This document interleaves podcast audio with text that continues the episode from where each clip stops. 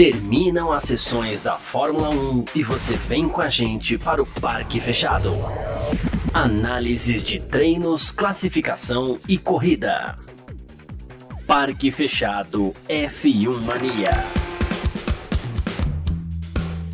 É isso, valeu demais pela sua presença, valeu você que tá junto com a gente por aqui, tá no ar mais uma edição do nosso Parque Fechado, aqui na Filmania é assim que funciona, né, depois das sessões da Fórmula 1, você vem com a gente pro Parque Fechado, a gente conta pra você tudo aquilo que aconteceu e nesta madrugada tivemos o Grande Prêmio do Japão, vencido por Max Verstappen da Red Bull, é, mais uma vez, né? Tudo voltou normal na Fórmula 1. A gente falou ontem, né? E hoje ele ratifica isso. E não só as coisas voltam ao normal, como o Max venceu e também decretou o título mundial de construtores para a Red Bull. Tá? Sobre isso que a gente vai falar, claro, nessa edição de hoje do Parque Fechado. 24 de setembro de 2023, estamos ao vivo aqui no YouTube, na Twitch, Facebook, Twitter da F1 Mania e também no Terra TV, né? Lá na, no terra.com.br para você que está curtindo a gente aí, muito obrigado.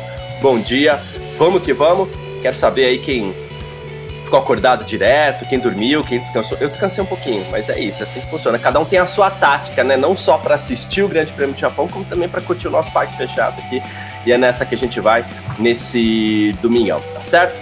Ah, bom, lembrando que você pode recomendar aí o Parque Fechado para seus amigos e tudo mais, né, para todo mundo, porque tem sempre ah, muita gente que, que quer acompanhar o que está rolando aí, junto com a gente também, tá bom? Então vamos nessa.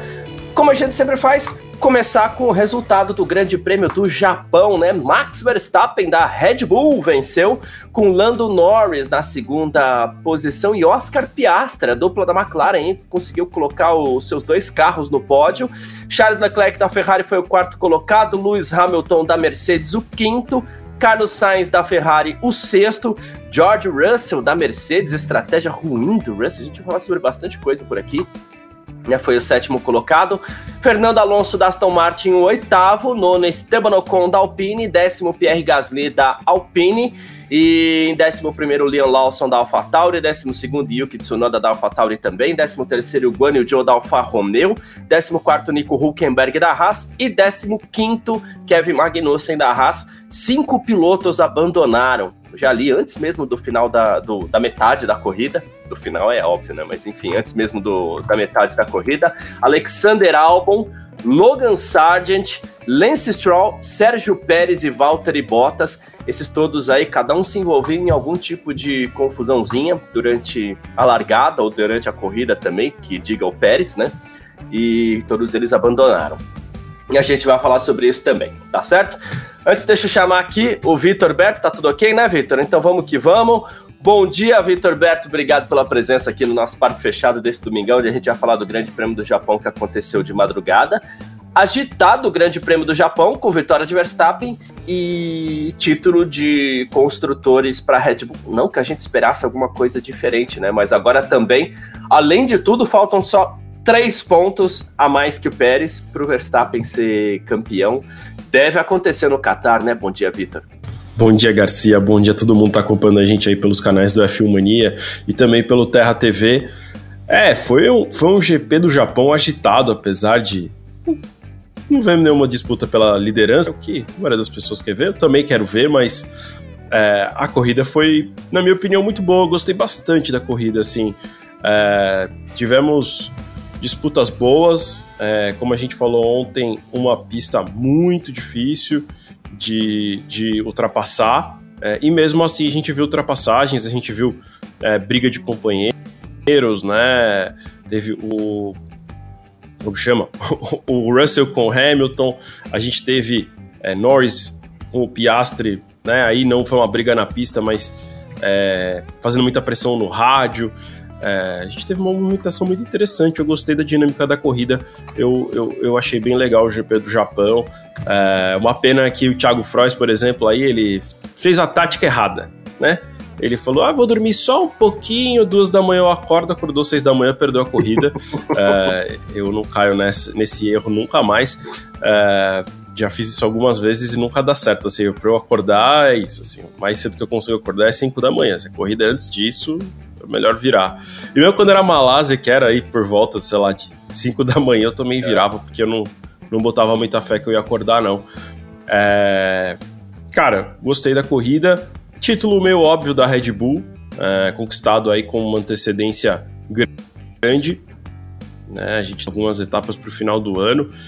É, se eu não me engano, são cinco, né? Qatar, Estados Unidos, México, Brasil, Las Vegas. Não, são seis ainda, né? Abu Dhabi. São seis, isso. É, uma, uma antecedência bem grande. Que poderia ter sido maior se o Pérez não tivesse tão ruim, né? É, sim. Sendo eliminado em Q1 várias vezes, Q2 várias vezes. A corrida de hoje foi horrorosa para ele. É, acho que talvez a pior da carreira dele. Não vou nem falar da, do ano, do, da passagem dele pela Red Bull, talvez a pior da carreira, assim, corrida assustadora. É... E, e, e, a Red Bull cons conseguiu esse título mesmo assim, com uma grande vantagem. É... o Verstappen também abrindo uma vantagem muito grande, está a três pontos de ser campeão. Já conquistou 400 pontos, tem 400 pontos esse ano. Né? Também se eu não me engano, é um recorde de vantagem já conquistada em algum momento no campeonato. É, ele está com vantagem absurda em relação ao Pérez. É, a gente já viu, né, obviamente, outros pilotos serem campeões com antecedência, mas talvez com não, não com tanta antecedência assim é, como o Verstappen deve fazer no Qatar. Ele, ainda, ele pode ser campeão já no sábado, né? Se ele, por exemplo, ganhar a sprint e o, é, e o, eu refiz essa conta, viu? E aí? É, eu refiz essa conta porque a gente, claro, a, a, o, o, nosso cérebro ele tem uma condição lógica de, de falar assim, é, poxa, o, o Verstappen precisa de 29 pontos a mais que o Pérez, fez 26, o Pérez não fez nenhum, então precisa de 3. Só que depois do Qatar a gente tem uma etapa a menos. Então não são 3 pontos. Tá? Ele pode ser campeão no sábado simplesmente Vamos lá. A diferença entre eles hoje é de 177 pontos, tá? Tá. É, ele tem 400 e o Pérez tem 223. Depois da sprint, no sábado, serão 172 pontos em disputa. Então ele ah. pode fazer até é, ele pode tem razão, tem razão, tem razão, porque a gente tá mantendo a. É, a gente tá fazendo a conta como se a sprint ainda não tivesse acontecido, dá os pontos, mas ela ainda vai acontecer, né? Tem razão, então, tem razão. Na verdade, ele não precisa de então, nada, então, né? ele precisa. Ele, Na verdade, ele... o Pérez não pode marcar mais pontos do que ele, quatro pontos a mais do que ele. É isso? Cinco. Cinco pontos a mais do que ele. Cinco. Se, se o Pérez ganhar e o Verstappen for o sexto, acho que é isso? Um, dois, três, quatro, cinco? É, por aí. E o Verstappen for o sexto, o Verstappen é campeão. Campeão mesmo assim. É, então, é, é. Tanto que, né, já se fala que deve ser aí definido, dificilmente não vai ser definido no sábado, né? Vai ser um grande anticlímax, né? Para uma temporada de tanto domínio, o cara vai ser campeão com uma sprint. É, e sei lá, isso até me deixa meio reflexivo sobre é, o rumo da Fórmula 1, né? A gente não curte muito a sprint, mas enfim, a gente aceita, entende, que, sei lá que palavra usar. Muita mas, gente gosta. É, mas assim, vai ser chato, né? Um, um campeonato ser decidido num, num sábado numa corrida que, sei lá, nem deveria acontecer, na minha opinião. É, enfim. É, mas assim também, né? O cara já foi campeão, ele foi campeão já faz algum na verdade, né? Agora a gente só tá esperando matematicamente. Até é, eu li matérias na imprensa é, inglesa falando que ele já é virtualmente campeão. Né? Não é uhum. matematicamente, mas é virtualmente, porque tem que acontecer uma hecatombe bizarra que assim, né? Meio que o que precisa acontecer, matematicamente não é isso, mas é pra, quase como se fosse assim: o Verstappen tem que se quinta-feira, ficar o resto da temporada fora e o, e o Pérez ganhar tudo. Né? Conquistar todos os pontos, até os de volta rápida, tudo, daqui até o final do ano. A gente sabe que, mesmo se o Verstappen se quebrar, o Pérez provavelmente não vai conseguir isso. Então, assim, o Verstappen já é campeão. Né? Mas enfim, temos que aguardar matematicamente para isso Verstappen é campeão desde Miami, na verdade. é, que eu, eu sempre uso isso como ponto de virada, principalmente pro Pérez, que depois daquilo desastre em cima de desastre, né?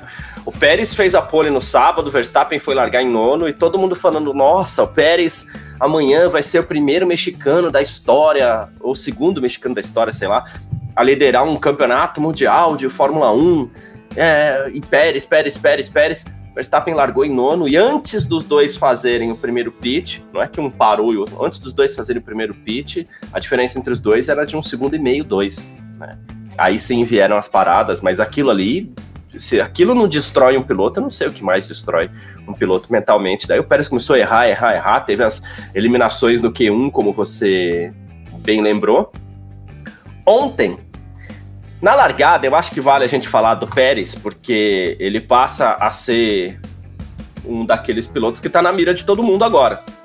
A Red Bull confirmou suas duplas, né? E eu falo suas duplas porque a gente coloca a AlphaTauri nesse contexto aí. Mas ontem, o Pérez, na largada, ok. Até acho que as duas Ferraris se estranharam. Toca o Pérez, toca no Hamilton. Ele larga mal, né? Ele larga mal. Ele é engolido Mas, pelas é... duas Ferraris e é por isso que rola aquele toque. Isso, isso. Né? A, a, a, saída dele foi assim, de quem tá dormindo, né?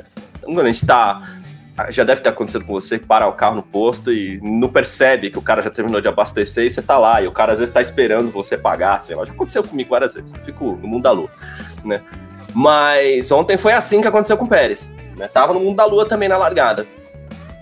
Depois ele teve aquele toque estranhíssimo com o, o, o Magnussen, onde ele roda o Magnussen. E a gente até brincou, a gente tem o nosso chat da redação lá, né, Vitor? A gente sempre fala do chat aqui.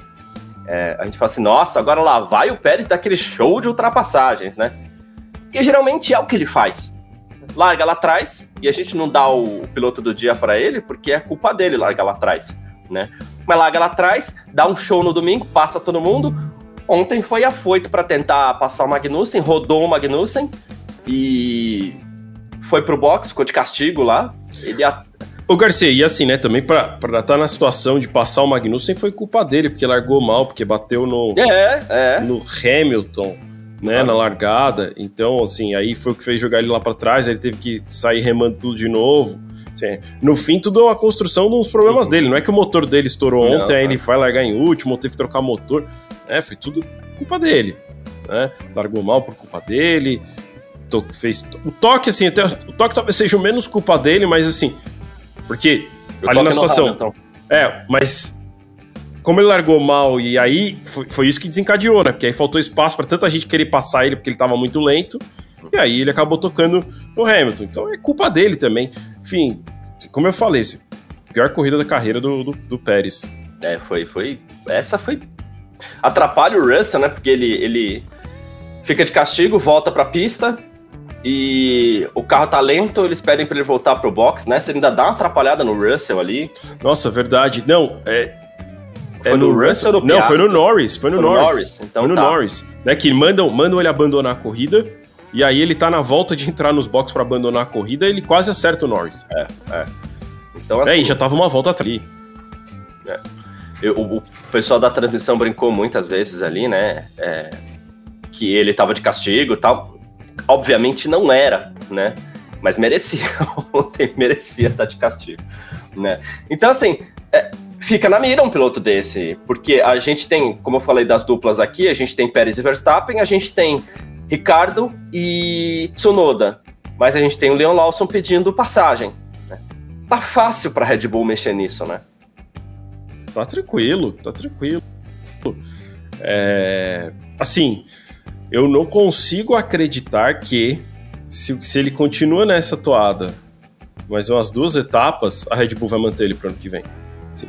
Eu já, eu já, a gente já questiona, né? Todo mundo já questiona a, a, continuidade dele na Red Bull já tem algum tempo, né? Assim, algumas etapas.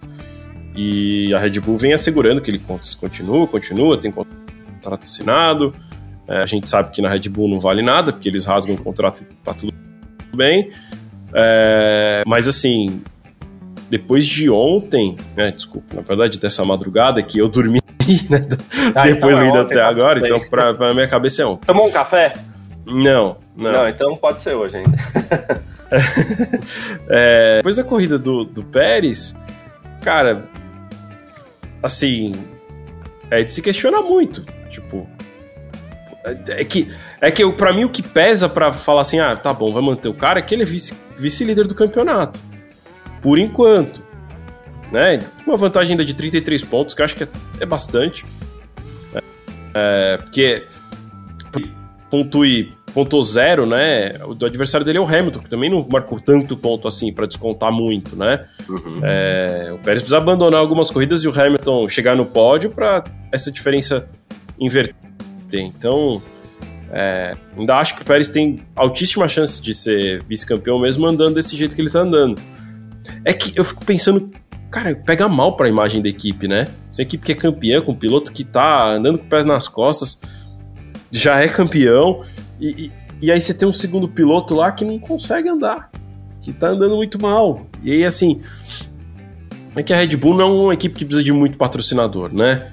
Tem vários patrocinadores, inclusive, é uma das equipes que mais tem patrocinador, mas é uma equipe que depende disso para correr, sei lá, tipo, é, como a Williams foi no passado, né? Que tava mal das pernas, tanto foi vendida.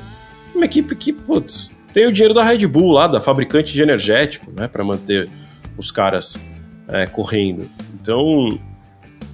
Mas eu fico pensando assim, putz, pega mal pros patrocinadores, né? Aí, tipo, eu fico imaginando, né? Os pilotos, como eu falei ontem, né? Os, os pilotos reservas, mas os pilotos titulares também têm um pouco desse serviço, que é em evento de patrocinador. Eles vão lá no Paddock Club, que é o camarote mais caro da Fórmula 1, e dão um oi, né? E aí eu fico pensando assim. Aí você vai lá, né? Você é convidado para ir na Fórmula 1, e aí você vai no camarote da Oracle, patrocinadora principal da, da Red Bull.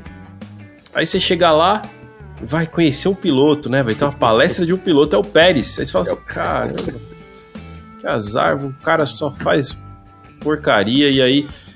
Ah, não. Podia ser o Verstappen, podia ser o Ricardo, né? Que até eu acho podia que em parte. Ser o Ricardo. Por, é os caras mantêm o Ricardo na, na, na, estrutura até um pouco por conta disso. É, podia ser o Ricardo, né? O Pérez, né? Olha que vergonha que ele fez na etapa passada, né? O cara lá do Qatar falou assim: olha, ele fez uma corrida vergonhosa no Japão e é ele que vai aparecer lá.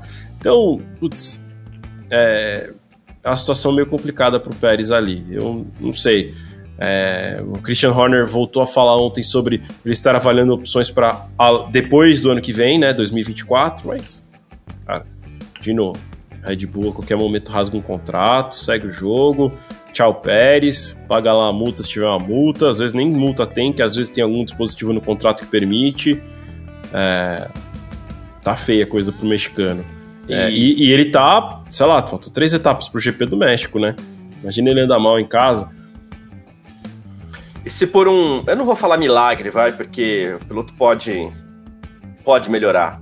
Né? Mas assim, se acontecer do Pérez melhorar e manter sua vaga para o ano que vem, ele vai ter que pegar a intertemporada, ir para um retiro espiritual, lavar a alma, resetar o cérebro, porque se ele não começar bem o ano que vem também, é... não é surpresa também a Red Bull tirar pilotos, inclusive no meio da temporada. Né? A gente viu casos relativamente recentes. Né? Então, é, pode acontecer. O que inclusive me ocorre aqui, Vitor, não é gorando, eu juro que não é gorando ninguém tentando é, favorecer um piloto brasileiro nessa conta. Mas assim, isso dificulta inclusive a Red Bull a liberar um Leon Lawson para a Williams, por exemplo, porque ela vai precisar, ela talvez precise do Leon Lawson. Tem razão, tem razão, tem razão. É, ao mesmo tempo em que num contrato como esse também não é impossível, tipo, de você dar aquela amarrada de falar assim, ó, Dylan só vai correr na Williams, mas qualquer coisa que eu precisar eu vou pegar ele de volta, tá? A gente viu algo mais ou menos assim com o Russell na Williams, né? Em que o Hamilton pega o Covid em 2020 e o Russell ele foi, foi 20? Foi, né?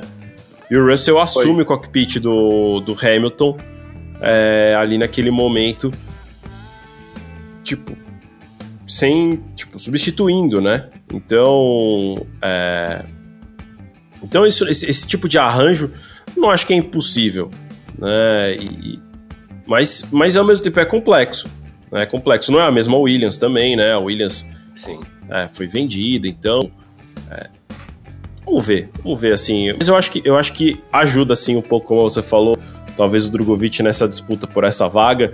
É... E aí não sei, Garcia, até você quer abrir um, um, um, capítulo em relação ao Drogovic, porque a gente tem falado todo final de semana, porque isso tem sido um assunto muito recorrente, né? E eu eu tenho pensado aí agora que cada dia a gente vai pensando uma coisa diferente, vendo como é que as coisas se desenrolam. É assim que funciona é, mesmo. E, e, vendo como, como se manifestam as partes. É, cara, assim, né? A única informação que a gente tem sobre essa história do, do, do, da negociação do Drogovic com a Williams é por conta do jornal suíço Blick. Não há nenhuma outra fonte falando sobre isso. O próprio Drogovic não confirma nenhuma negociação, a Williams não fala de nada. Então, Pode ser que nem exista uma negociação, tá? Também existe essa possibilidade, é importante o pessoal ficar sabendo que é ninguém confirmou nada. É um rumor de um jornal suíço. Não é um jornal, um jornal suíço sensacionalista tal. É, já trouxe muito furo em relação a Sauber, afinal é onde fica assediada a Sauber. É, mas ninguém falou nada. E a imprensa internacional? Enquanto aqui no Brasil a gente tá falando Drogovic, Drogovic, Drogovic, tá negociando com a Williams, nossa, só a gente bateu, aê, Drogovic. Lá fora, todo, todo movimento é diferente. É toda vez que o Sargent bate, agora é. Olha lá o Leon Lawson. Olha o Leon Lawson. Olha, o Leon Lawson tá de olho. Então, assim. É. Não sei, não sei, apesar, apesar né, de, de, de, por um lado a gente falar assim, é, esse, todo esse problema aí na Red Bull pode favorecer o Drogovic, cara, sei lá se o Drogovic está negociando esse contrato também e sei lá se, se o Leo Lawson não tá meio encaminhado, né? Tipo, às vezes já tá até apalavrado aquelas coisas assim com o Williams, é, se vocês decidirem que o Sargent sai, o, o Lawson entra. E aí, na verdade, tá essa espera de decidir se o Sargent sai ou fica, né? Então, e, e depois de ontem, e aí agora hoje, se o cara ficar, né? Porque também ele teve, teve um, um, um, treino classificatório que nem teve, na verdade ele não teve, né? Ele não fez, né? Ele bateu já logo na no finalização Q1. da volta rápida. Primeira volta rápida no Q1, é. isso. E, e, o, e ontem, né? Na verdade, na corrida, essa madrugada, é, ele também teve aí os seus problemas largando dos boxes, foi punido duas vezes, né? Foi punido uma vez porque a Williams montou um terceiro carro para ele, né? O terceiro carro não terceiro carro dele, mas o terceiro carro da equipe, que é proibido, e aí ele foi punido em 10 segundos. E aí ele tomou mais 5 segundos, agora já nem com quem que ele bateu. Com o Bottas. Foi com o, o Bottas. Bottas verdade, verdade, verdade. Por fora no grampo ele... ali depois do túnel e ele deu no meio. verdade, que ele, ele vem com o pneu fritando, o Bottas tenta passar por fora e aí, né, ele já tava naquele movimento de pneu frito e ele acerta o Bottas no meio. Não sei se foi a culpa do, do Sargent essa, né? Bottas foi confiante, né? É, é meio, é meio doido você passar por um cara. O cara tá por dentro, fritando o pneu e você vai passar por fora, a chance de você tomar no meio é gigantesca, né? Afinal, o cara tá na inércia ali para te acertar. Então. É. Enfim. É, e aí mais gasto, né? Que é mais toque. Com certeza abandonou não só por conta das duas punições, mas deve ter entortado alguma coisa ali. Então, vão aumentando os gastos lá na Williams e o próprio é, chefe de equipe da Williams já admitiu ontem falando que o acidente do Lawson no sábado, né, na, na classificação desculpa, do Sargent, é, é, na classificação, prejudica o próximo ano da Williams, porque como eles vão ter que gastar dinheiro para arrumar o carro, né, para não, né, o carro foi arrumado de um dia para outro, mas para traduzir peças sobressalentes para as próximas etapas a mais, porque ele acabou usando nessa, é coisa que eles deixam de produzir pro ano que vem, né? Porque tem o teto orçamentário. Então isso vai atrapalhando ó, o andamento da Williams, isso vai prejudicando o álbum, né? Porque se eles deixam de evoluir o carro pro ano que vem, o álbum vai ter um carro pior no ano que vem. É, então isso tudo vai fazendo com que o Sargent vá tendo aí sua, sua vaga comprometida. Mas se vai ser o Drogovic, não sei. Né? É, tá então... Tá muito estranho, né? Ninguém fala nada sobre isso de maneira efetiva, né?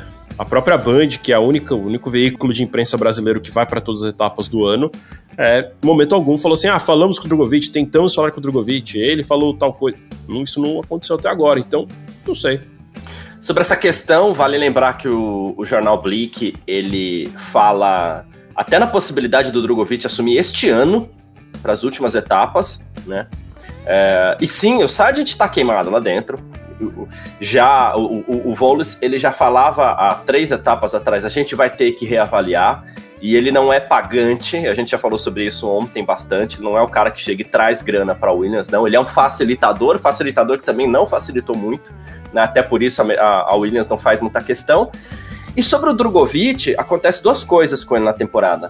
A primeira, ele começa a temporada sendo meio que a primeira opção ali para um piloto assumir, ou a segunda, porque tinha o Ricardo ali, né? Mas assim, e ele perde esse lugar de piloto que preferido, novato preferido, ele perde esse lugar para o Lawson. Muito por conta do fato do Lawson fazer parte do programa da Red Bull, mas o Lawson foi para a pista, mostrou bom desempenho e ele passa a ser o preferido da galera. Lawson não errou, Lawson não bateu, Lawson não, não, não comprometeu. Chegou até na frente do Tsunoda aí. Marcou né? ponto, né? Marcou não, ponto. Não, não, não, no GP do Japão, mas marcou ponto Sim, já nas corridas que ele participou. Ponto, né? Então ele passa a ser o primeiro. Né? É, ele passa a ter essa vantagem sobre o Drogovic. E tem mais uma coisa sobre o Drogovic, você falou assim, ah, ninguém tá sabendo sobre uma eventual negociação. É, sendo bem direto aqui, porque a gente tá sempre torcendo, claro, a gente quer ver o Drogovic na Fórmula 1, mas sendo bem honesto aqui, ninguém sabe nada sobre o Drogovic, né? Porque primeiro, ah, tá negociando na Fórmula E, depois não é que não tá mais negociando, é que de repente ninguém sabe nada se ele tá negociando com a Fórmula E ou não.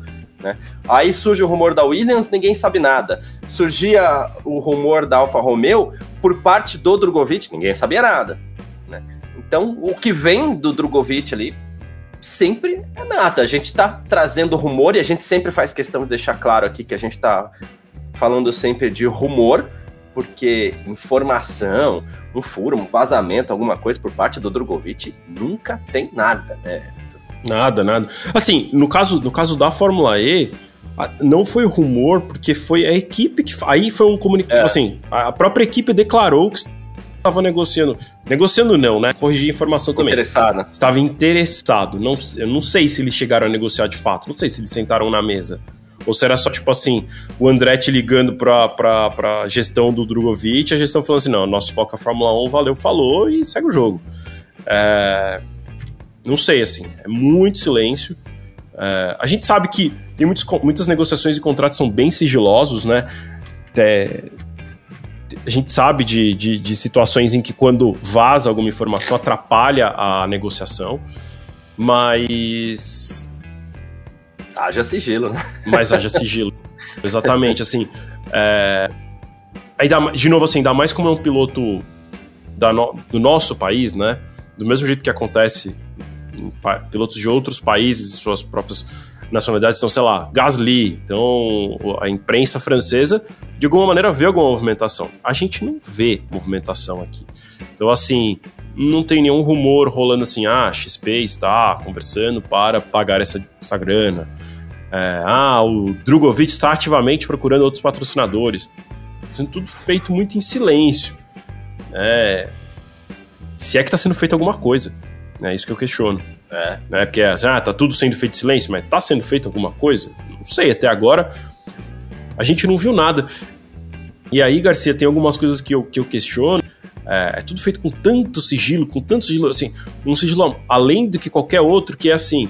É, quando um piloto vai fazer treino livre, né, que tem o treino livre dos jovens pilotos lá, que são as equipes são obrigadas a ceder cockpit duas vezes no, no ano para fazer o TL1, né? Então, cada piloto é obrigado a ceder o seu cockpit uma vez por ano. A gente sempre fica sabendo com uma baita antecedência de ah, piloto tal tá sendo cotado, tal piloto vai fazer. Às vezes no começo do ano já fala assim, ó, piloto tal vai fazer o TL1 do GP uhum. do Singapura e Itália, sei lá o Drogovic, tipo, avisou na semana que ele ia fazer o, o treino livre da última vez que ele fez. Ainda foi assim. Ainda se preparem, vem, né? vem um anúncio aí. Aí a gente falou, ah, vai anunciar no AE, né? A gente chegou até a preparar o, o texto aqui, porque era o que estava em voga na época, né? Era o Andretti dando declarações que queria, ele tinha acabado de fazer teste na Maserati, é, e aí vem um grande anúncio aí, se preparem. Aí, ok, vai, vai, ser, vai correr na Fórmula E. Aí não, era para falar de um treino livre. Que não, é, que não é meio que nenhuma surpresa, porque a gente já sabia desde o começo do ano que ele ia fazer treinos livres. A gente não sabia qual, mas, sei lá, se, não sei. Me parece que fazem muito suspense, aí não é nada no final. Aí, no fim, no meio dessas coisas todas de ontem para hoje, eu fiquei pensando assim: será que estão negociando alguma coisa? Será que o Drogovic tá falando mesmo com a Williams? Que aí, pra mim, é aquelas coisas assim: Mariana Becker ia falar assim, ó, vi Fulano de Tal aqui no paddock, entrando no motorhome da Williams. Que assim, ó, o empresário do, do, do Drogovic é o Amir Nasser, né? Que é tio do Felipe Nasser, que correu na Fórmula 1. Se tá tão negociando com a Williams assim, acho que ele estaria lá na, uh, no Japão pra sentar lá com a Williams e conversar. Band não falou nada, assim. E, e, aí eu acho que não é culpa da Band que tá fazendo a reportagem ruim, acho que não tá lá. Acho que não rolou isso. Então, não sei. Não sei, sei lá. Eu tô, tô começando a ficar desconfiado que não tá tendo negociação nenhuma. E o Vinícius, antes da gente voltar pro GP do Japão, o Vinícius fala assim: ah, mas isso não é normal na negociação do Piastri com a McLaren, nem a própria Alpine sabia. Sabia, a gente. pode buscar lá na Filmania que tinha os rumores lá, a gente já falava de algum interesse da McLaren é, em cima do. E aí a gente tá Piastri. falando uma coisa que é quase como se fosse uma traição, né? Então é, é feito mais de maneira mais sigilosa. Mas não é o caso do Drogovic, até porque a própria Aston Martin, segundo a Mariana Becker, repórter da Band, é, eles declararam que se o Drogovic conseguir vaga em outra equipe, eles não vão se colocar no caminho. É, o que também não confirma que ele está negociando com nada. Eles só deram uma declaração assim: ó, se ele estiver negociando com alguém, fechar com alguém, a gente vai liberar. Né? De novo, a gente até comentou sobre isso ontem. É, também não tem muito que liberar, né? O Drogovic paga para ser outra reserva da Aston Martin. Então é tipo assim, gente, eu não vou pagar a anuidade do ano que vem, tá? Falou. É meio que isso. Sim. Uh, voltando pro Grande Prêmio do Japão, tem bastante, gente, bastante coisa para falar ainda. Cadê aqui, ó? E vou até começar pela, pela pergunta do engenheiro Juliano Stahl. Se eu falei errado o nome aí, pode me corrigir. Fala pessoal, de maneira geral, vocês gostaram do GP do Japão? Achei morno. Eu gostei, cara. Eu achei que foi até um pouco além daquilo que eu esperava, porque as pistas de alta velocidade, talvez exceto Monza, não entregaram tanto esse ano, né? É... E assim, eu não, não, eu não sei se eu tava esperando uma corrida tão movimentada.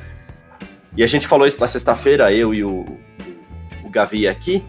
Mas tivemos uns lances bonitos, assim, né? De carros dividindo algumas curvas é que a gente voltou ao normal de Verstappen nadando de braçada lá na frente. Eu acho que é isso que já deixa aquele clima morno, mas a corrida em si foi boa, né, Vitor? Eu gostei da corrida, eu falei isso no começo da live, assim. É, eu concordo que foi morna, mas. Morna é frio. Então.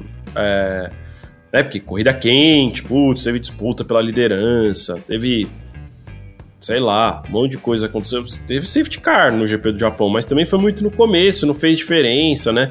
Aí teve o safety car virtual que. Aí, de novo, né? São aquelas decisões da FIA que a gente não entende direito. É, que aí só ajudou o Piastri, mas que no fim também não ajudou nada, né? Que no fim o Norris era muito rápido, então o Norris tomou o undercut do Piastri e depois conseguiu recuperar, um pouco de pressão no rádio, é verdade, mas conseguiu recuperar, então. É, não teve esse monte de movimentação tudo mais. Mas foi uma corrida boa, assim. O circuito Suzuka, a real para mim, é que é um circuito que não cabe mais à Fórmula 1 hoje em dia.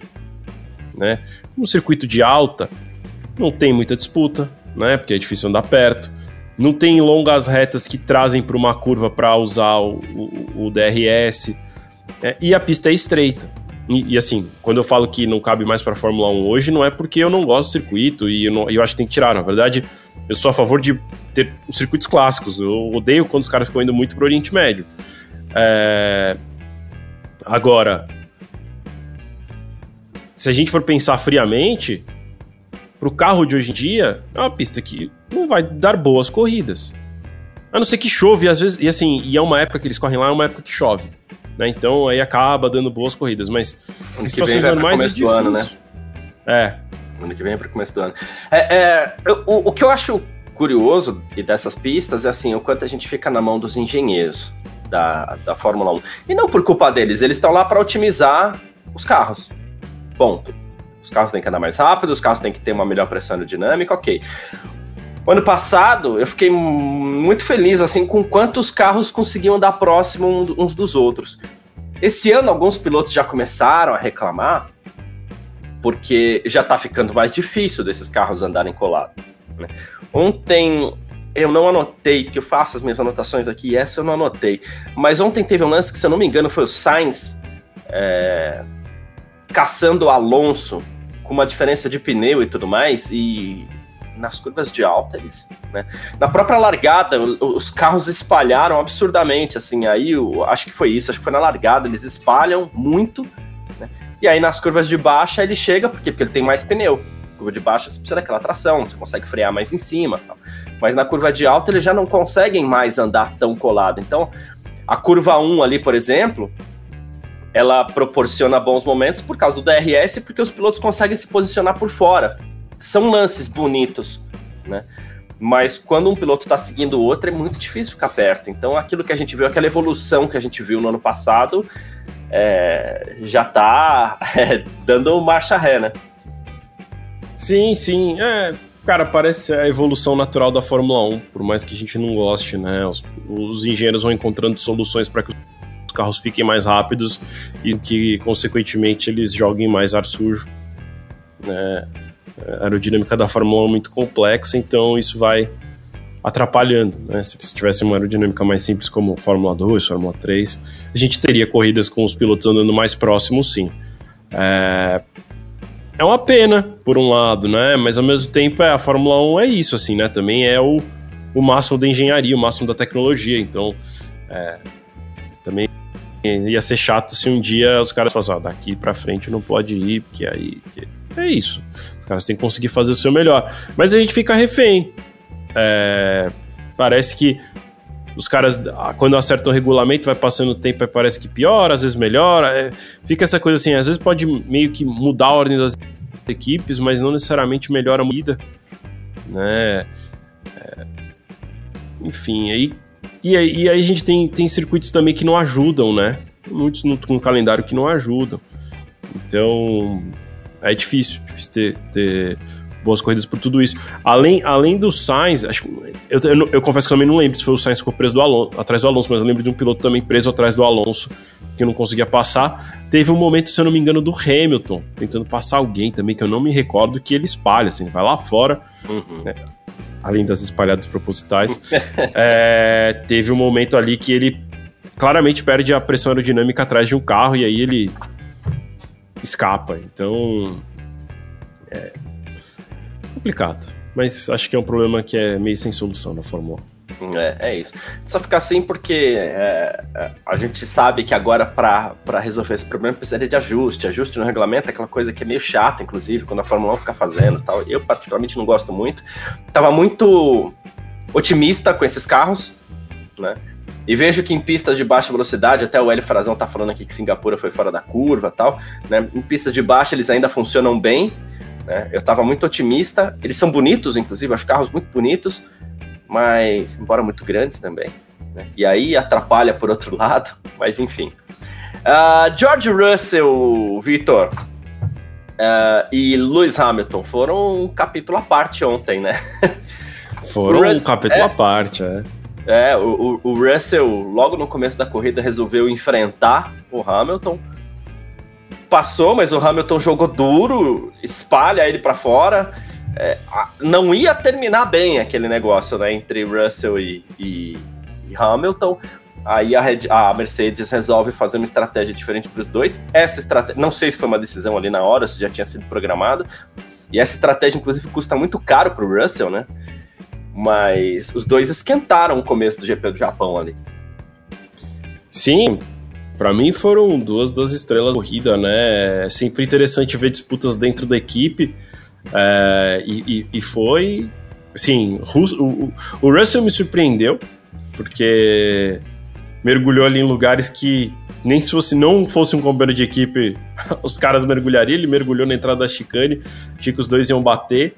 É, o Hamilton deu uma segurada ali, tipo, se segurou, né? Andou do lado ali. É, achei até interessante que o Russell foi bem leal na saída da curva, não jogou o Hamilton para fora, tanto que o Hamilton faz a segunda perna da chicane dentro da pista. É, pegou um pouco de zebra, claro, mas assim, ele não saiu com duas rodas para além da zebra. É, e aí, né, eles terminam a chicane, vão para a reta dos boxes, o Hamilton pega o vácuo do Russell, põe de lado, quando tá meio de lado, ele joga o carro para cima do Russell, tipo assim, ó, não, dane-se que você tá aqui, eu vou fazer a tangência da curva como se você não estivesse, né? E o Russell dá uma assustada e o Hamilton vai embora. É... Eu, eu... Ele fala uma frase legal, esqueci agora que ele fala no rádio. Ele fala. Nós estamos brigando, nós, nós estamos disputando. O Russell, né? Ele fala assim: uma coisa tipo, nós estamos disputando com quem? É, nós vamos disputar a corrida com os outros pilotos ou um é, com o outro? É, isso. Né? E o Russell ali naquele momento claramente era mais rápido. Assim, por um lado, é, acho meio imprudente de todo mundo essa situação, né, da Mercedes, do Hamilton, do Russell, mas é muito legal, né? É muito legal também que essa disputa aconteça dentro da equipe. É, e o Russell, é, quando faz isso, acho que ele vai também se estabelecendo dentro da própria equipe. Né? Fala assim, ó, bom, Ok que o, Hamilton terminou na frente e tudo mais, mas... É, e que passou, sei lá, uma curva e meia depois, é, mas o Russell fala assim, mas o Russell passou, né? Ele passou na Chica. Então, e, e, e, tem ali mais, acho que teve mais um momento de disputa entre os dois. Então isso, isso, isso é legal e, e é legal que tenha algum piloto fazendo isso com o Hamilton. E, seria legal também se tivesse algum piloto fazendo isso com o Verstappen. É, não, é, não é uma questão em relação ao Hamilton, é só tipo assim. É muito legal quando alguém faz isso com um piloto que está estabelecido na equipe e que é multicampeão. Sim. Né? Você fala assim, bom, tem aí tem alguém chegando. Não é que o Hamilton fez isso com o Alonso, por exemplo. Né? Então, isso lá no começo da carreira dele em 2007. Então, é, é legal, é legal acompanhar isso e estar tá vivenciando isso, porque provavelmente é um piloto que daqui a alguns anos vai ser campeão, né? É, e a gente vai falar, pô, lembra quando o cara ele ia para cima do Hamilton? O cara era corajoso, ia para cima do Hamilton, tá campeão mundial e ele botava para cima do Hamilton. E a gente comentava isso, né, aqui. Pô, agora que eles assinaram cada um por dois anos, ele vai ter que fazer isso. Ou vai cair no ostracismo, ele vai ter que enfrentar o Hamilton. É uma situação é, difícil. Ou, ele, ou ele enfrenta o Hamilton, ou ele vai virar segundo piloto. Segundo piloto de uma equipe que nem é a melhor atualmente. Então, é pior ainda, né? Se é o segundo piloto que não termina em segundo né? Ser o segundo piloto para às vezes terminar em sexto, que às vezes é a terceira força. Então, é, assim, é interessante. E é interessante que eu acho também. A minha sensação é que motiva o Hamilton também isso. É, a gente vê o Hamilton também sendo agressivo quando ele toma uma, toma uma dessa de surpresa do Russell. E isso é bom para manter o, o ânimo vivo do, do Hamilton, é bom para o espetáculo que a gente assiste, é, é bom para o que vai rolar de, de, conversa no restante da semana, é, é bom para ansiedade para a próxima etapa, tipo, os caras de novo vão se encontrar, como é que vai ser. Então, é, foi, foi, foi, bem legal, assim, eu realmente gostei de ver o que eu vi dos dois. É, e seria legal também que isso acontecesse em outras equipes, né? Ia ser legal que visse isso na Ferrari, visse isso na McLaren. A McLaren poderia ter acontecido isso hoje, mas o Norris preferiu fazer pressão pelo rádio e a McLaren cedeu. O que eu confesso que eu não gostei. Tipo, não vi pensar, ah, por que, que ele, o, Piastri teve que dar passagem para ele? Eles estavam na mesma estratégia, né? Assim, não tinha nada de muito diferente entre os dois. Então, é, quer passar, passando na pista. Hein? E também não é que é, era o Leclerc que estava atrás dele, né? Não é, que o, não é que o Leclerc já estava ali chegando, abrindo asa atrás do, do Norris, e o Norris precisava passar o Piastri desesperadamente. Então, é, assim, eu, achei, eu achei ruim. Né? Se por um lado teve a Mercedes tendo uma corrida assim como, como essa hoje, deixando eles brigarem, a McLaren fez o avesso disso. E no final a gente ainda tem a questão da Mercedes pedir também para o Russell inverter com o Hamilton. E o Russell pede, não, vamos segurar aqui até a última volta, que ele queria tentar segurar o Sainz. É, mas no, mas no caso do Russell e... ali, para mim é compreensível, porque aí não, né, então... a Ferrari tá vindo. Aí tá vindo Isso. muito rápido e, ele, e aí a Ferrari chega. Né? Tanto que eu, eu, até acho meio arriscado o movimento que acontece ali, porque se o Russell tira demais o pé, passa o Sainz também. Uhum. Que tava muito próximo, uhum. né? E como acabou passando depois, né? E ele pede ainda um, um DRS pro, pro Hamilton. O Hamilton é, dá meio tardiamente, nem Mas dá. Deu tempo, deu tempo, é. Mas quase que não dá. E mesmo e... com o DRS aberto, ele foi ultrapassado, né? Foi, é. Pneu, pneu, pneu muito desgastado, já tracionou mal na curva zero ali, acabou perdendo a posição, porque o, o Sainz chega com muito mais é, ataque na, na curva 1 ficou difícil mesmo, né? Nestes casos, e aqui o, o, o Vinícius está até falando, só acho que o Russell não deveria ter cedido a posição para o Hamilton, né? Nesses casos, quando vem a ordem da equipe, eu acho que o piloto questiona pelo rádio, ok, mas se a equipe decide, eu acho que o lance é obedecer e vai embora, né? Não tem muito É, não tem muito o que fazer. Não tem muito o que fazer. É. É. Sei lá. Tem pilotos que já, já descumpriram ordens, né? Como essa, mas, mas não tem muito o que fazer, não. É. Não, mas quando a briga não é pela vitória, a briga. Eles estavam brigando por uma posição mais para trás, né? É. O George Garcia está falando aqui: Russell será campeão em algum momento, mas assim como Leclerc não está pronto ainda. Leclerc não vai ficar pronto. Né? Aí ele... Leclerc já passou do momento. Já passou, já. É, é, Aquela fruta que amadurece e cai. Né? É, porque ele já teve a chance de disputar o título, né? No ano passado. Então, é, o Russell ainda não teve essa chance. É isso. E, mas acredito muito no Russell. É, o próprio Norris, o, o Hélio Frazão tá sempre brincando aqui, que é a frase clássica dele, né? Que ele fala, ah, o, aqui ó, achei, o Norris é melhor que o Russell. Todo dia ele vem na live, ele, ele escreve exatamente isso, né? E, e acho que vale essa comparação. Eu acho contrário, mas eu acho que vale essa comparação. O Norris é um cara que pode ser campeão em algum momento também. Tá, tá, tá tudo certo. Agora o Leclerc eu acho que não. o Kumatora Brasil tá dizendo, é, o Max não acatou a ordem de dar a sexta posição pro Pérez Interlagos, bem lembrado. Sim, teve também ó, o Multi 21 da Red Bull no passado, né? Que agora Sim. já não lembro mais se foi o Weber que não deixou, o Vettel que não deixou, mas enfim, também teve essa situação. Eu acho que o Vettel não deixou, então era pro Vettel não ter atacado e atacou, alguma coisa assim. É, é. Sei que eles cumpriram também uma, um combinado, uma ordem de equipe. Então não é, não é incomum, mas no fim, assim, no fim, nenhum dos casos fazia muita diferença, né? O, o próprio Kumatora falou que é né, para dar sexta posição. É. O, e nessa. O, a gente teve na Mercedes ali um Russell começando o campeonato melhor, veio a atualização do carro da Mercedes, o Hamilton passou a estar bem melhor, mas parece que sim, agora o Russell equilibrou as coisas. O problema é que ele errou em Singapura e ele vai mal aqui também até por conta da estratégia, né? Vai mal aqui no Japão. Mas acho que o Russell já equilibrou esse jogo aí, né? Sim, sim. O Russell. É... Ah, é, assim, eu acho que ele não se adaptou muito bem a esse, esse último carro da. Carro, né? Essa última atualização, últimas atualizações da Mercedes. Ele, ele parecia superior ao Hamilton, sei lá, quando eles estavam andando com o carro, com aquele carro horrível. É... Mas tá, ele tá tentando. É que, é que eu acho que o carro é ruim demais também, né? É... A McLaren tá agora com, parece, com o segundo melhor carro. É, tem sido const constantemente ali próximo ao pódio. Então, fica difícil uma comparação, por exemplo, do Russell com o Norris nessa situação. É, e, e, ao mesmo tempo, é. Putz, é, o Norris é melhor do que o Russell, só que o Norris já teve a, a, chance na mão de vencer e não venceu. O Russell, com um carro horrível, venceu o GP do Brasil ano passado. Então, assim, difícil de julgar ainda, né? Porque no fim nenhum dos dois briga constantemente por boas posições. É, mas são dois grandes talentos. Eu acho que tem o Piastre ali muito forte. É, ele foi bem crítico com a própria corrida dele hoje, né? Falou que não foi das melhores corridas que ele já fez é, na carreira e mesmo assim terminou no pódio. Tinha um carro bom, fez um bom qualify ontem. É, foi, foi, foi bom, sim. Foi, foi um piloto que também tem chance. Assim, mas assim, ah, o Norris vai ser campeão, o Russell vai ser campeão? Não sei. Porque eles precisam estar no lugar certo na hora certa também, né?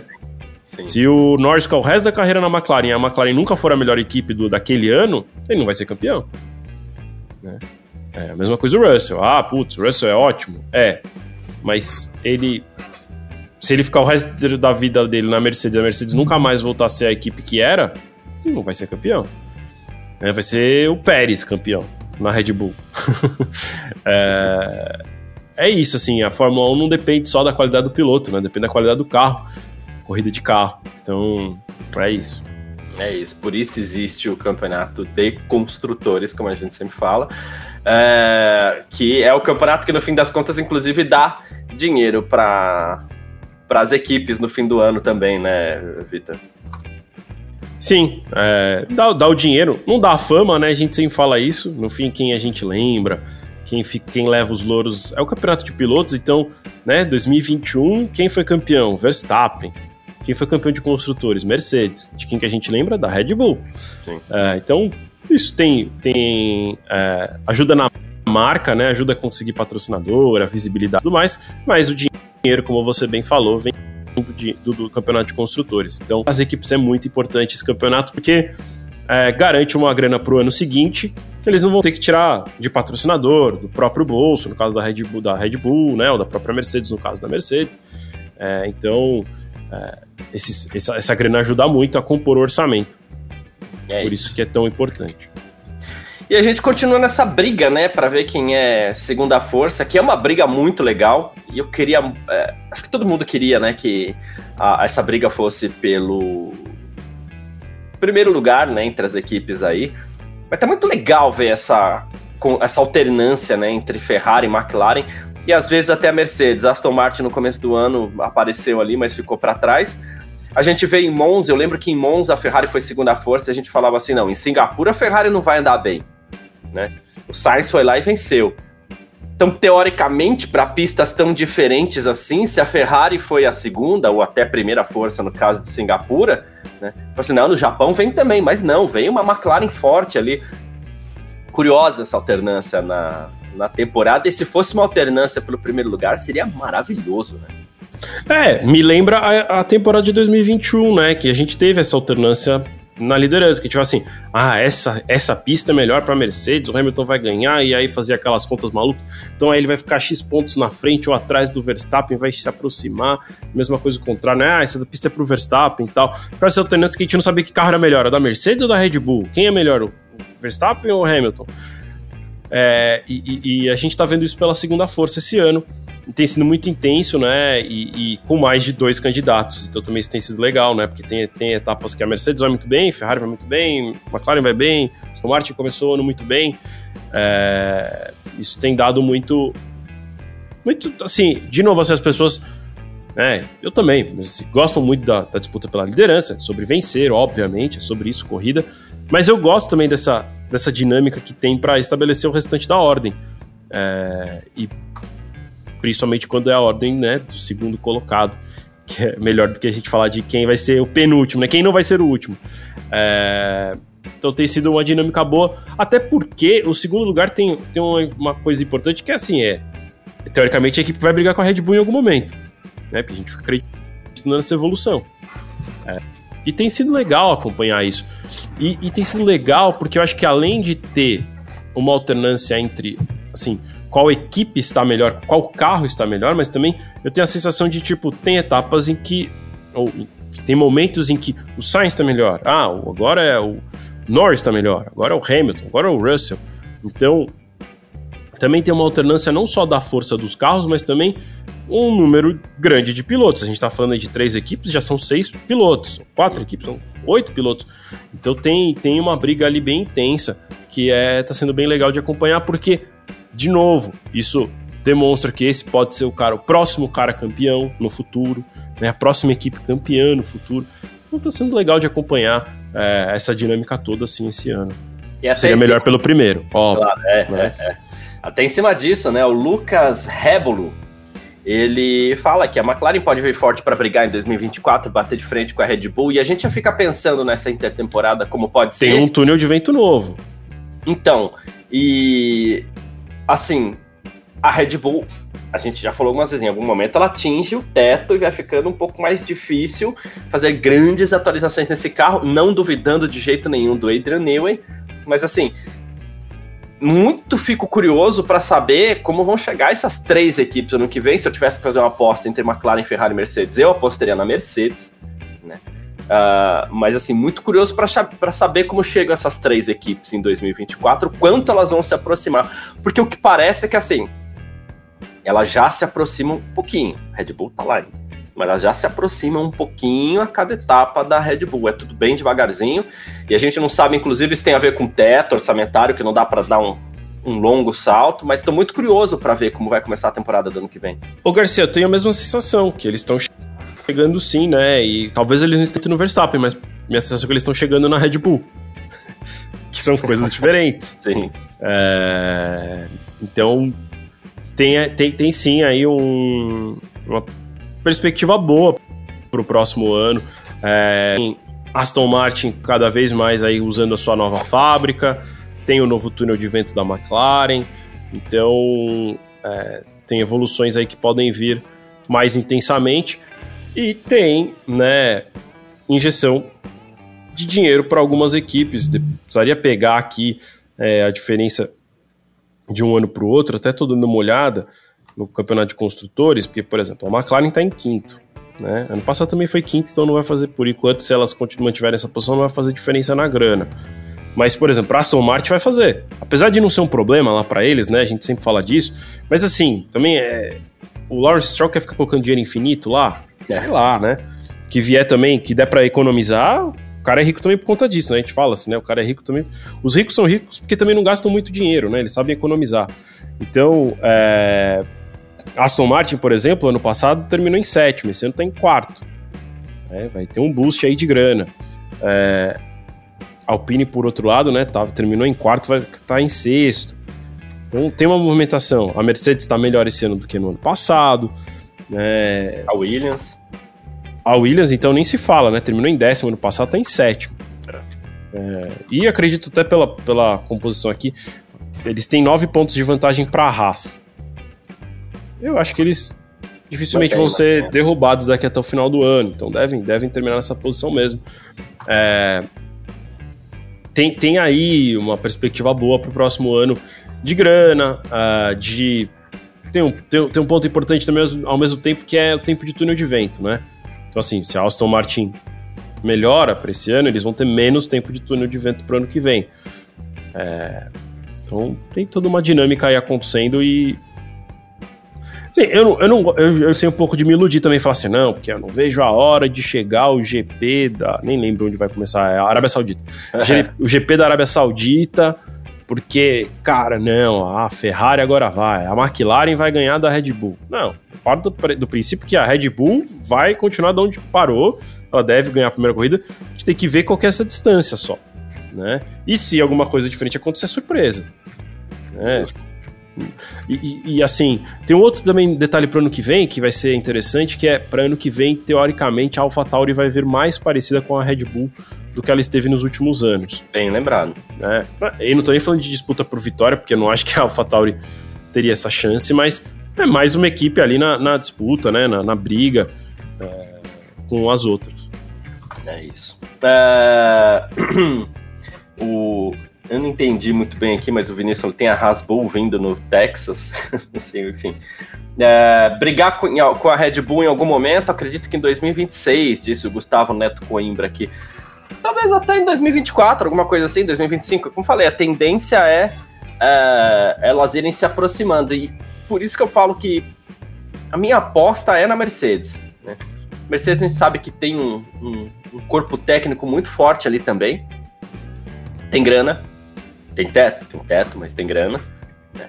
E, e decidiu abandonar o conceito errado e a teimosia de manter esse conceito para 2023. Né, que o, o, ok, arriscar em 2022, tá tudo bem, lá tem um conceito legal aqui, eu acho que pode dar certo, tudo bem, tá tudo bem. Agora manter para 2023. Tinha uma empresa de foguete por trás, né, ajudando. Agora manter esse conceito para 2023 foi um negócio assim inexplicável por parte da Mercedes, que abandona sim perde tempo e pode ser que ela não chegue já em 2024, mas em algum momento acredito que a Mercedes chegue e, e deve ser a, a, a primeira. Sim, sim. Teoricamente é quem deve chegar. Eles têm aí uma boa grana, né? Eles não têm problema com dinheiro. Né? Eles têm bons engenheiros, apesar da equipe ter sido desmontada ao longo dos anos, né? Muitos nomes que saíram foram para as concorrentes. É... Mas tem ainda um, um, time muito bom lá que é capaz de reverter essa situação. Concordo com você, assim, por conta desse, dessa teimosia de manter o, o conceito do zero pod para esse ano, é, isso deve ter atrasado eles nessa linha evolutiva e talvez não, não seja no ano que vem que eles vão se aproximar de maneira definitiva. E quando eu falo se aproximar de maneira definitiva, é que assim. Talvez brigar por vitória seja muito. Brigar por ti, pelo título talvez seja muito otimismo, mas eu tenho dúvida até se a Mercedes vai consistentemente ser a segunda colocada. Porque eu acho que o atraso é desse tamanho, assim. né? É, então, talvez seja a equipe sim que termine em segundo no ano que vem, mas não né, aquela coisa muito clara de tipo, todas as etapas a Red Bull ganha e a Mercedes fica como segunda força, e aí tem o resto. É, eu acho que vai ser meio parecido com esse ano, mas eles indo melhor. Né? Então. Vamos ver, vamos ver. Assim, eu acho que essa teimosia atrapalhou, sim, todo, todo o processo de evolução do carro.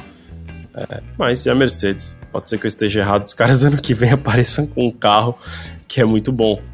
Tomara, não por torcida, Tomara. Mercedes nem nada, porque a gente quer ver disputa, né? É, eu tenho a impressão, às vezes, que até alguns torcedores da Red Bull querem ver essa disputa de novo, porque foi, foi realmente é, muito legal. Exceto o Vinícius aqui, que falou que prefere Aston ou, ou McLaren, que Mercedes merece afundar mais. Mas enfim, eu quero ver disputa e eu acredito que a Mercedes seja a que mais tem potencial para chegar. E, e, e, se manter também, né, Garcia? Porque, por exemplo, a Aston Martin chegou, mas ficou pelo caminho. A própria Ferrari no passado parecia bater de frente com a Red Bull e também ficou. Ficou pelo caminho.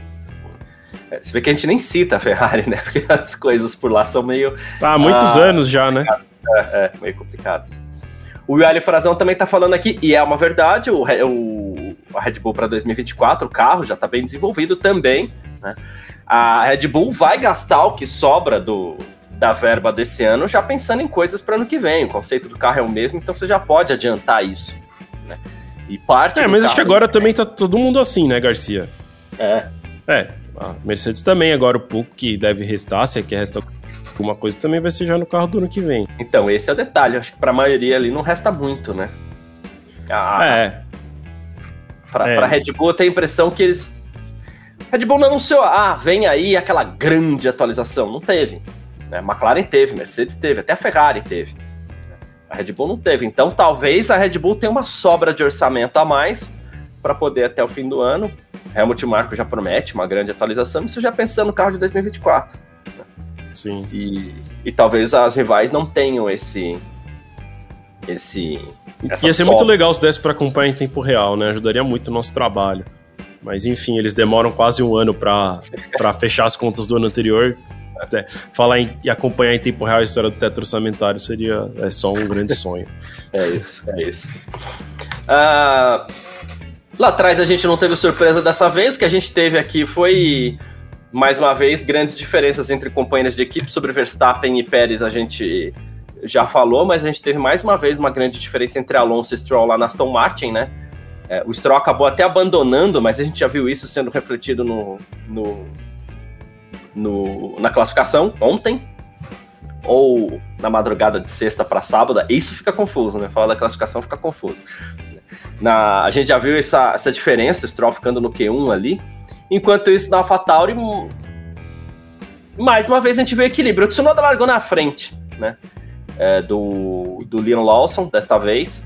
Mas o Leon Lawson acabou chegando na frente do, do Tsunoda, né? Os dois na mesma volta ali, então não é que Claro, teve uma confusãozinha na largada ali, mas o Liam Lawson teve um desempenho consistente mais uma vez, né?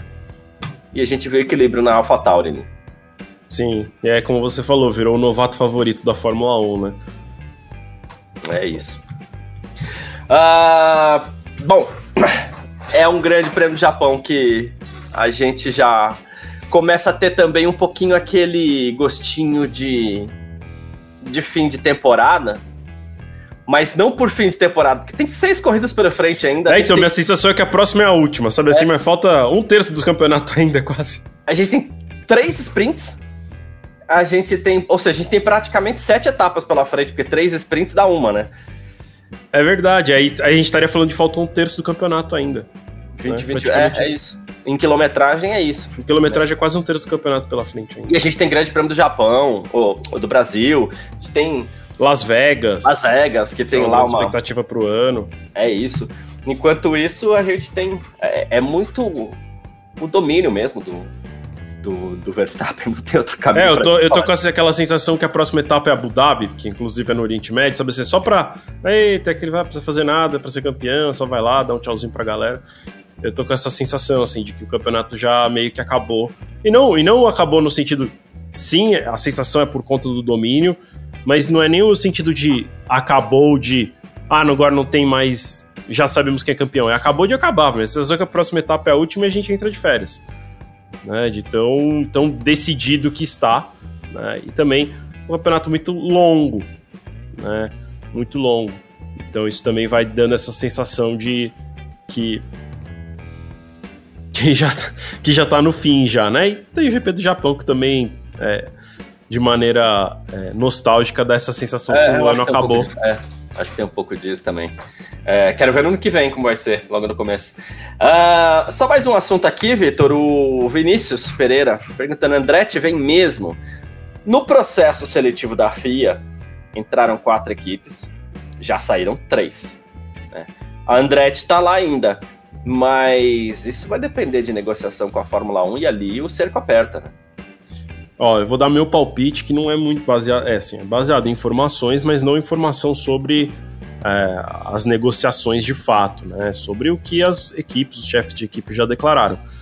Eu desconfio muito que a FIA vai aprovar a inscrição da Andretti, né? Até por uma questão de queda de braço político que está rolando entre a FIA e a Fórmula 1, né? Que a FIA fala que ela é dona do campeonato, ela que decide as regras, ela que faz o que ela quiser, e que a Fórmula 1, né, a FOM, é só dona dos direitos comerciais, que eles não têm nada a ver com o lado esportivo do campeonato, então se, eles, se a FIA quiser colocar mais uma equipe, tá na decisão deles. O que no papel não tá errado, né? É, mas então, a minha sensação é que a FIA vai aprovar a inscrição da Andretti, mas eles não vão correr. A Fórmula 1 vai dar um jeito de barrar. É, então, é, é, esse, esse, é, esse é meu palpite. É, o que eu acho que, por um lado, é ruim para a Fórmula 1. Né? Eu acho que seria legal ter mais uma equipe. A gente também está falando da entrada de uma montadora, né, da marca Cadillac, que é da, da, General Motors, que aqui no Brasil é a Chevrolet. Né? E seria interessante ter sim mais uma montadora, mais uma equipe, uma equipe que tem um nome é, famoso, né, grande no automobilismo. É, seria legal. E, e, assim, né? Eu fico imaginando, putz, quanto que a, as equipes estão reclamando de perder quanto com essa entrada dessa equipe? Né? Porque no fim as outras equipes não querem deixar porque eles estão falando que o bolo agora, bolo de dinheiro, ao invés de dividir por, por 10, dividiria por 11. E eles não querem né, perder um décimo do dinheiro. É... Mas será que a Fórmula 1 não conseguiria pegar e botar esse um décimo do bolso dela? Né? Ela falou assim: ó, não, não, ninguém vai perder nada. A gente vai aumentar o bolo. Eu vou pagar aqui para aumentar o bolo. É um campeonato que tá, movimenta muito dinheiro, assim, né? E movimenta mais dinheiro hoje do que já movimentou no passado, né? Ele. Diferente do, do Brasil, ele é, ele é mais cada vez mais popular fora do, fora do Brasil, né? Mundialmente. É, por conta da série do Netflix, por conta de etapas é, em vários lugares do mundo, por conta das redes sociais. É, aqui a gente vai perdendo um pouco da, da, popularidade, porque brasileiro gosta de ver brasileiro, uhum. gosta de ver brasileiro ganhando, e aqui a gente já não tem nenhuma das duas coisas faz bastante tempo. Né? E também tem, tem sempre a questão também de da Fórmula 1 ter saído da Globo e ter ido para a Band, que é um país que é dominado pela Globo, sim, é, é inegável isso. É... Para vocês terem uma ideia, eu gosto sempre de falar isso em lugares que só tem parabólica, não dá para assistir Fórmula 1 na Band, porque a Band não tem o sinal de Fórmula 1 na parabólica por uma questão financeira. É preciso colocar uns bloqueadores de sinais, porque como a parabólica é um satélite, ele acaba mandando o sinal para o Brasil e mais um pouco de espaço. E como a Band não pode passar a Fórmula 1, por exemplo, no Paraguai, eles precisam colocar bloqueadores de sinal nas fronteiras e a Band não tem essa grana. A Globo tem, tinha e por isso transmitia na parabólica.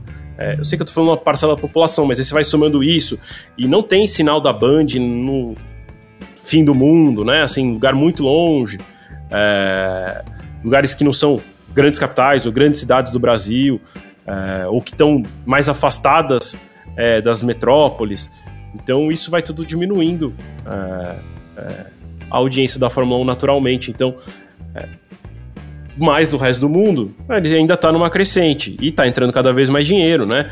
Estão fazendo cada vez mais camarotes, fazendo F1 Experience que tem ingresso de 10 mil dólares e vende tudo. Então, é todas as etapas batendo recorde de público. Eu acho que a Fórmula 1 tem esse dinheiro e poderia muito bem botar do bolso uh, esse um décimo do bolo, aumentar um pouquinho para que entre mais uma equipe na Fórmula 1. É isso, inclusive com mais duas, é, que acho que é o que mais emocionalmente é o que mais me pega, com mais duas vagas para pilotos também. Tem razão, tem razão. Nem tinha parado para pensar, mas você tem total razão.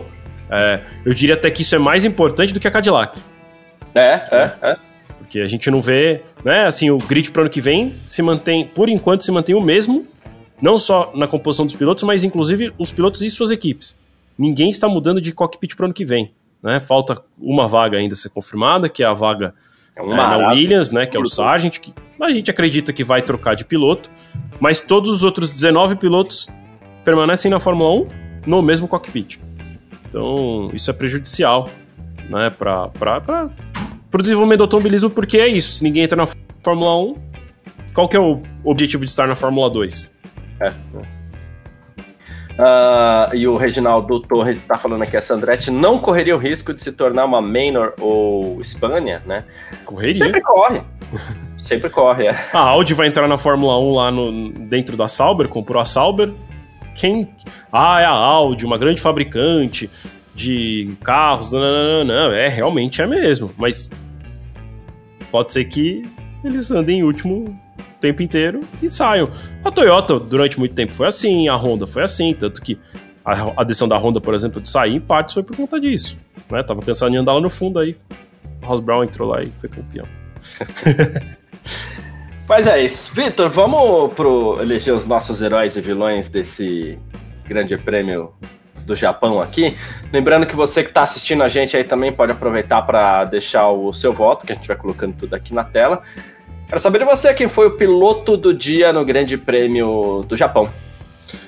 Garcia, eu vou te falar que hoje é, o piloto do dia para mim é difícil. Eu confesso que eu não, não tenho assim ainda um cara que talvez, talvez eu fale e o pessoal me convence em duas mensagens que eu escolhi o piloto errado, sabe assim? é, porque é, a gente não, sei lá, eu não gosto muito de dar por mais pro Verstappen porque a gente é, ele ganha. E aí também, tá, às vezes tá ligado à expectativa, né? Sobre ganhar ou não. Ele também não, meio que não precisou passar ninguém. Ele até passou na pista, né? Porque ele. Acho que foi o Russell que ele passou na Russell. pista, que o Russell ainda não tinha parado e ele já tava com pneus novos, e aí ele passou o Russell. É... Então, assim. Fórmula 1, né? Os fãs, na, na votação oficial da Fórmula 1 foi o Piastri, mas ao mesmo tempo, putz, o Piastri largou em segundo e terminou em terceiro, então esse Eu também não entendi muito bem dia. essa. É. A minha sensação é que as pessoas deram pro Piastri porque que legal, um novato no terminou pódio. no pódio. Mas a corrida dele, esse piloto do dia, assim, não acho que ele foi o cara que fez a melhor corrida. É. Não sei. Eu acho que hoje eu vou. Eu vou dar pro Verstappen, por falta de opção, para ser honesto. É, não, que, de novo, não que ele não tenha feito uma baita corrida. Ganhou, né? é o máximo que se pode querer né, e conquistar na Fórmula 1. Então, é, é, que a gente costuma dar uma variada, porque senão vai ser sempre ele o piloto do dia.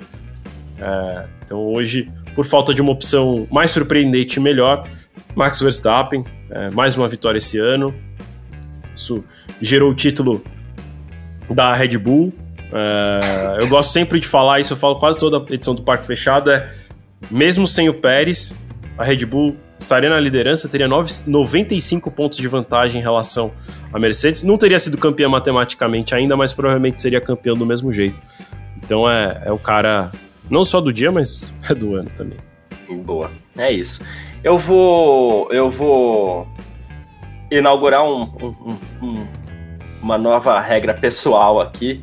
Assim, ah, se eu não sei para quem que eu vou dar, se eu tô na dúvida, toma aí, Verstappen, piloto do dia para você, porque queira ou não, né? O domínio é grande. Achei muito curioso que ele prometeu lá os 20 segundos de vantagem e tal, né? É, encaixou 19, né? Quase chegou no, no, no objetivo dele. soberano nessa temporada, né? Então, piloto do dia pro, pro Max Verstappen. E o nosso queridíssimo bananinha do dia, que eu acho que eu também sei. Pra... Troféuzinho Leclerc, né? Troféu Leclerc, é. é. Cara, hoje não vou dar pro Leclerc, olha aí, ó. Surpresa. Vai, vai chover, acho que. Eu não tô tão surpreso, não. Cara, assim, é, eu não. É, eu já vou, eu vou falar um que é uma, um, vou fazer uma citação desonrosa, não é o meu, meu piloto bananinha do dia, que é o Sargent né? E eu vou fazer esse comentário por conta do, do da, da, mensagem que o Gabriel Entorto mandou aqui, né? Ele falou assim: esse Logan Sargent é um novo Latifi, ele fica batendo na pista igual ele. Olha, eu vou te falar que eu tô achando que o Logan Sargent é pior que o Latifi, tá? É... Que o Latifi a gente fazia lá as piadas dele, mas ele não batia consistentemente como o Sargent tem feito, né? E assim, pelo, pelo esse finalzinho aí de temporada do Sargent, ele tá passando mais vergonha que o Latifi. É enfim. Sei lá, assim. E pelo menos o Latifi era. A desculpa, assim, pelo menos a gente tinha uma desculpa pro Latifi, é piloto pagante. O Logan Sargent nem isso, né? Então. É. a gente não achava que era possível ser, ser pior, né? Mas você não falou, seu. seu então. Bananinha. É, o meu bananinha é Sérgio Pérez, né? Não tem para quem que não seja ele para dar hoje. É o Pérez, cara, assim. Pior corrida da carreira, para mim. É uma das piores corridas que eu já vi algum piloto que não é um Latifi da vida fazer. Né, assim, vergonhoso e era, foi erro atrás de erro. E, ah, e vou até aproveitar citar, que eu citei o nome dele, né? Que eu dei esse ótimo prêmio para ele. para explicar, para ficar claro para todo mundo, porque eu não sei se todo mundo entendeu por que, que ele voltou para a pista é, depois de já ter abandonado, né? Ele voltou 26 voltas depois para a pista. É, ele tinha 15 segundos de punição para cumprir e abandonando ele corria o risco de ter a decisão dos comissários obrigando a ele a convertendo essa punição em uma punição de grid para o GP do Qatar. Então a Red Bull decidiu colocar ele de volta na pista para fazer um pit stop fake para cumprir a punição e aí abandonar de novo. É, então foi isso que eles fizeram. Então, assim, ó, chegou a esse ponto, precisou disso, né? Foi corrida horrorosa. Corrida horrorosa. Ficou, ficou um tempão de castigo lá esperando os caras. É... E, foi, e foi engraçado a cena, né? Ele esperou muito tempo. Eu, eu imagino que ele ficou todo aquele tempo porque eu acho que o Horner devia estar conversando com a direção de prova. Falando: olha, se a gente mandar ele de volta, a punição vai ser cumprida, vai ser dada como cumprida. Eu acho que deve ter ficado rolando esse tipo de consulta. Por isso, tanta demora para ele sair dos boxes, porque eu acho que é, eles, precisavam ter certeza que se o Pérez voltasse, a punição ia ser. Né, ele ia cumprir e de fato seria dado como cumprida. Boa. É isso. Eu acho que pela primeira vez é, a gente teve uma unanimidade entre Parque Fechado e o, e o, e o chat aqui, porque eu também vou no, no Sérgio Pérez, né? Não sei se alguém votou diferente, mas aqui, pelo que eu vi no chat, ninguém votou diferente. Todo mundo foi de Sérgio Pérez, o bananinha desse grande prêmio do Japão. Que faz, hein, Sérgio Pérez? Podendo. Não é que vai. Podendo, inclusive, quem sabe até perdeu. O... Alguém falou aí, né? O, o vice-campeonato mais ganho da história. Mas vamos aguardar as próximas etapas para ver isso daí. Bom, Vitor, seus destaques finais aqui nesse parque fechado do Grande Prêmio do Japão. Como eu falei, dentro da expectativa que eu tinha para o GP do Japão hoje, eu gostei da corrida, foi bom, valeu a pena é, não ter dormido. é, e aí, quem não assistiu, eu convido a assistir assim teve muita ação, o começo foi, foi interessante, teve essas disputas, como a gente foi falando aqui ao longo do parque fechado, de companheiros de equipe, toda essa dinâmica foi interessante, interessante assistir sim. É, a Fórmula 1 tem, se eu não me engano, é, um resumo de 30 minutos da corrida. Eles normalmente publicam, né, que são os melhores momentos, mas não é o melhor momento em dois minutos, é em 30 minutos. Se você achar e tiver oportunidade, assiste esse, acho que já vai também ser o suficiente é, para você pegar ali tudo que aconteceu, que foi legal da corrida. É, é isso. Assim. Próxima etapa, GP do Qatar. É, deve, com quase toda certeza do mundo, sagrar o Verstappen campeão. Então a gente deve ter aí é, o, o, o, Verstappen tricampeão mundial, se aproximando da marca de de vitórias do Alan Prost, né? Chegando cada vez mais próximo. É, enfim, é recorde atrás de recorde. Vamos ver até onde o Verstappen vai. Tá bom? Convido todo mundo a acessar o fmania.net para acompanhar as últimas notícias, declarações, galeria de foto, podcast. A nossa live também fica disponível por lá. É, enfim, todo o conteúdo você pode acompanhar com a gente. Também convido a seguir a gente nas redes sociais. Procure sempre por site Filmania no Instagram, TikTok, a gente está também, é, Facebook, enfim, o Twitter, ou agora X, né? Eu continuo chamando de Twitter. Eu também. É, é isso, a gente está por aí, continua acompanhando com a gente. GP do Qatar é daqui duas semanas, então a gente tem um intervalinho aí que a gente não teve de Singapura para o Japão, a gente vai ter do Japão para o Qatar. Boa. Perfeito. Garcia, se me permite, eu lembrei de uma coisa. As pessoas sempre me perguntam, a gente recebe muito e-mail lá no, no F1 Mania sobre ingresso do GP de São Paulo. É, ainda tem um setor disponível, que é o Heineken Village, que é no gramado da, do mergulho da junção. É, tem ingressos disponíveis, aí custa entre mil e quatro mil reais, vai depender aí de que posição você vai querer lá dentro. Tem uma parte que é open bar, uma parte que não é. Então vai depender do que, que você preferir. Não tem meia, se eu não me engano, esse ingresso. É, só tem inteira. É, só tem meia para PCD, mas não tem meia de estudante, essas coisas. É, considerado camarote, enfim, aí. Também não entendi, eu entrei lá para dar uma olhada, não tem essa opção de meia. é, então, ainda tem ingresso disponível, deve esgotar muito rápido. Começou a vender, se eu não me engano, na quinta ou na sexta. Logo, logo deve esgotar, então aí o GP de São Paulo disse que é a última oportunidade de conseguir ingresso, tá? Que não deve abrir mais nenhum outro setor. Ano passado, perto da corrida, abriram vários novos setores. A própria esse da Heineken foi uma novidade. Teve o da Porto também, que foi uma novidade, que foi anunciado próximo. Teoricamente, para esse ano não tem mais nada. A organização disse que são as últimas oportunidades. Então, para quem quiser, a gente, como eu falei, a gente sempre recebe muita pergunta questionando: ah, como é que eu faço para ir? Como é que eu faço para comprar?